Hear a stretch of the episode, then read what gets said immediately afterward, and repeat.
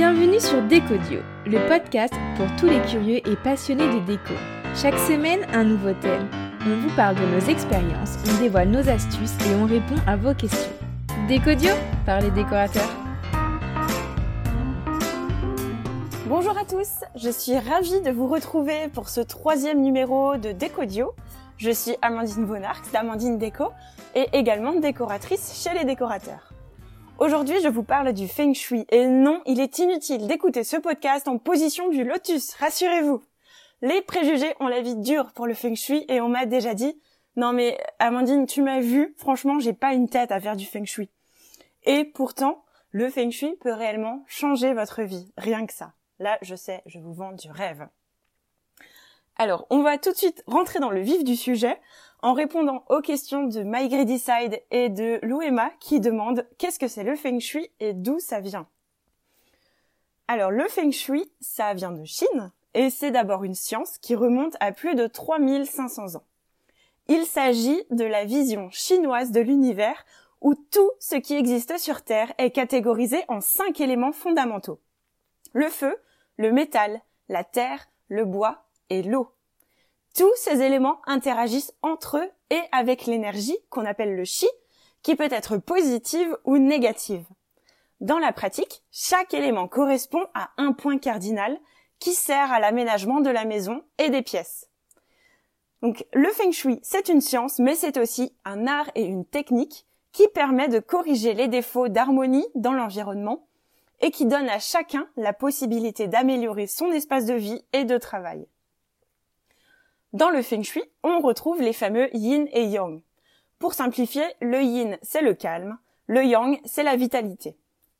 Il y a des pièces qui euh, sont plutôt yang, toutes les pièces de vie, et d'autres qui sont plutôt yin, ce sont toutes les pièces intimes. Mais il ne faut jamais qu'une pièce soit totalement yin ou totalement yang. Il faut toujours contrebalancer l'excès de l'un par rapport de l'autre. Les énergies yin et yang sont contenus dans les couleurs, dans les matériaux, dans les éléments et dans les points cardinaux. Alors vous allez me dire, c'est déjà la deuxième fois qu'elle nous parle de points cardinaux, qu'est-ce qu'ils viennent faire là-dedans? Ils sont très importants dans l'aménagement feng shui d'une maison. Parce qu'en fait, quand on aménage une maison euh, selon les préceptes feng shui, on utilise une boussole et un outil qu'on appelle le pakua. En fait, c'est la retranscription de la boussole sur un diagramme octogonal alors si jamais vous voulez chercher sur Google, PACUA, c'est P-A espace K-U-A. Et en fait ici, on a euh, donc séparé cet euh, octogone en huit parties. Et chaque partie correspond à quelque chose, à un élément, à une couleur. Par exemple, euh, le sud, c'est la partie de la réputation. son élément, c'est le feu, et sa couleur, c'est le rouge. le nord-ouest, c'est la partie de la communication, son, euh, son élément, c'est le métal et sa couleur, c'est l'or et le blanc. Euh, L'Est, c'est la partie des ancêtres et de la famille. Son élément, c'est le bois et ses couleurs, ce sont le vert et le marron. Voilà. Donc en fait, on se sert de ça pour disposer les pièces de sa maison et pour aménager chaque pièce.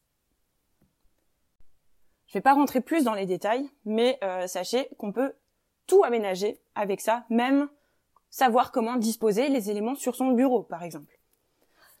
La promesse du feng shui, c'est de vous apporter fortune, prospérité et bonheur. Euh, ensuite, on a Carla qui nous demande s'il y a un nombre limité d'objets pour favoriser une ambiance feng shui. Alors, il faut savoir que dans la décoration feng shui, il y a deux points primordiaux qui sont le minimalisme et le rangement. Dans la mentalité feng shui, il faut créer de l'espace privilégier les meubles de rangement fermés pour limiter l'encombrement visuel. Il faut harmoniser la taille du mobilier avec la taille de la pièce et avec le reste du mobilier. Il ne faut en fait pas encombrer l'espace. Il faut ranger tout ce qui traîne, garder un intérieur toujours propre.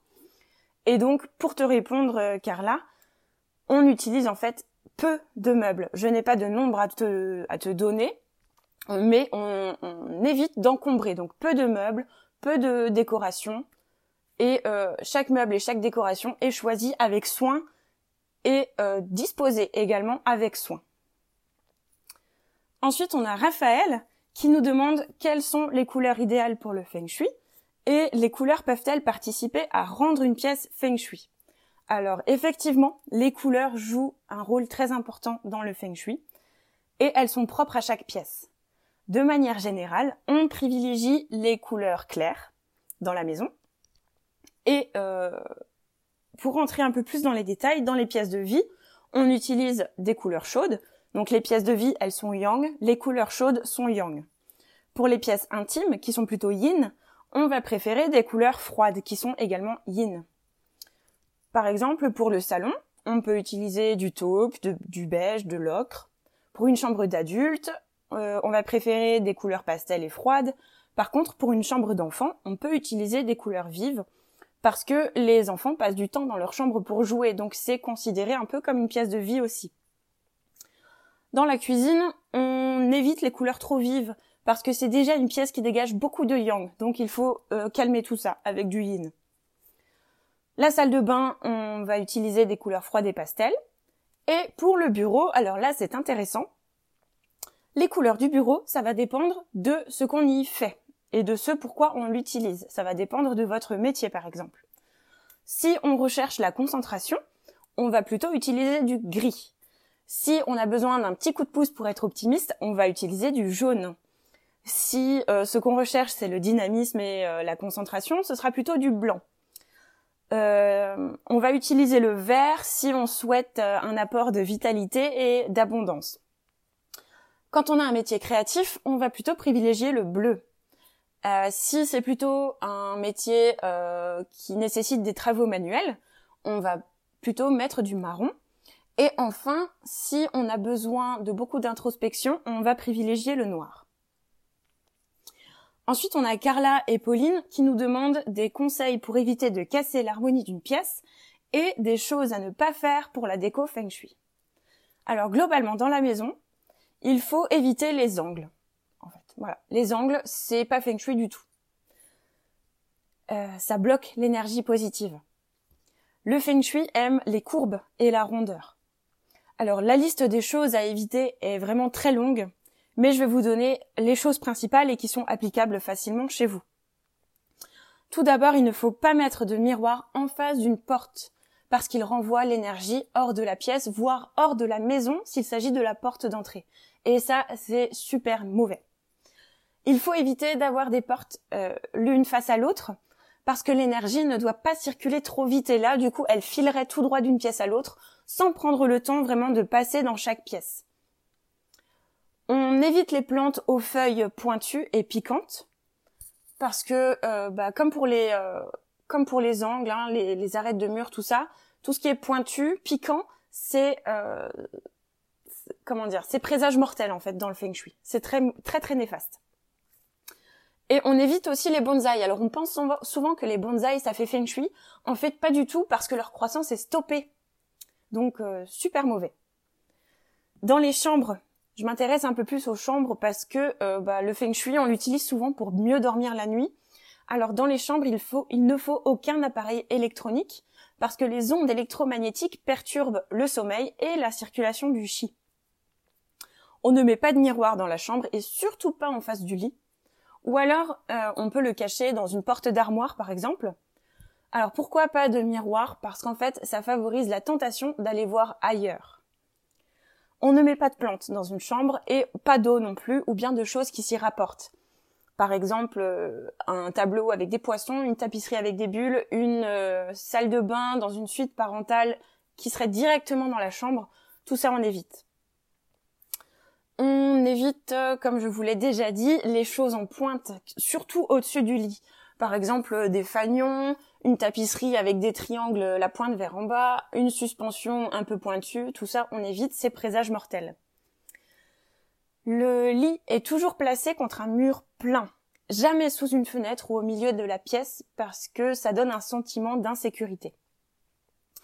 Euh, le lit ne doit pas être face à une porte et la porte ne doit pas donner directement sur un escalier parce que en fait on, pareil on se sentirait sans protection.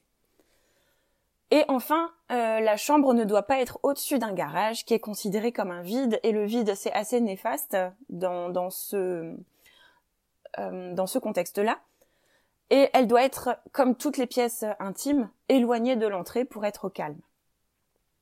La salle de bain, elle doit être bien ventilée, bien éclairée. Et euh, la cuisine, alors pour la cuisine, il faut faire en sorte que quand on cuisine, on ne tourne pas le dos à la porte, toujours pour avoir ce sentiment de sécurité. Et très important, on ne laisse pas les objets tranchants et pointus en évidence, comme les couteaux par exemple, ils doivent être rangés. Carla nous demandait ensuite quelle est la meilleure harmonie entre les matériaux? Alors, la meilleure harmonie, euh, il faudrait se pencher un peu plus sur euh, sur l'énergie que chaque matériau euh, dégage. Et là, ça prendrait beaucoup trop de temps. Mais globalement, dans le feng shui, on privilégie les matériaux naturels le bois, la pierre, le bambou, le verre et les fibres naturelles. Raphaël nous demande s'il y a des marques de meubles feng shui. Alors, pas à ma connaissance. En fait, c'est pas vraiment une marque, hein, c'est plutôt un style. Donc euh, tout ce qui est euh, tout ce qui a des lignes arrondies, qui est très épuré en matériaux naturels, ça peut être un meuble feng shui. Euh, même des meubles Ikea peuvent être des meubles feng shui par exemple. Voilà, il n'y a pas il a pas vraiment de marque, pas à ma connaissance en tout cas. Et Raphaël toujours qui nous demande comment agencer les meubles pour rendre une pièce feng shui. Alors vous l'aurez compris, le feng shui aime l'ordre et l'organisation. Et la meilleure façon pour agencer les meubles dans un salon, par exemple, c'est de former un carré ou un triangle. Et au final, en fait, c'est ce qu'on fait euh, naturellement. On a toujours le canapé, euh, les fauteuils à côté et la table basse au milieu. Et si on regarde dos dessus, ça fait plus ou moins un carré ou un rectangle. Voilà, j'ai répondu à toutes vos questions.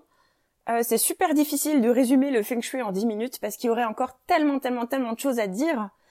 Euh, quoi qu'il en soit, sachez que c'est impossible d'obtenir un feng shui parfait. L'essentiel, c'est d'essayer, d'y tendre le plus possible et surtout de se l'approprier. Voilà, je vous remercie de m'avoir écouté jusqu'au bout. Je vous souhaite une très belle journée et je vous dis à bientôt pour un nouvel épisode de Décodio. Salut, salut